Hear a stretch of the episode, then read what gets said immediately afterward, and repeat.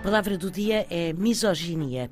E a misoginia é a aversão ou o desprezo pelas pessoas do sexo feminino. E também se chama misoginia ao preconceito contra as mulheres em geral. E esse conceito ou preconceito abarca os sentimentos de desprezo, de repulsa, de aversão às mulheres e a tudo o que remete para o feminino.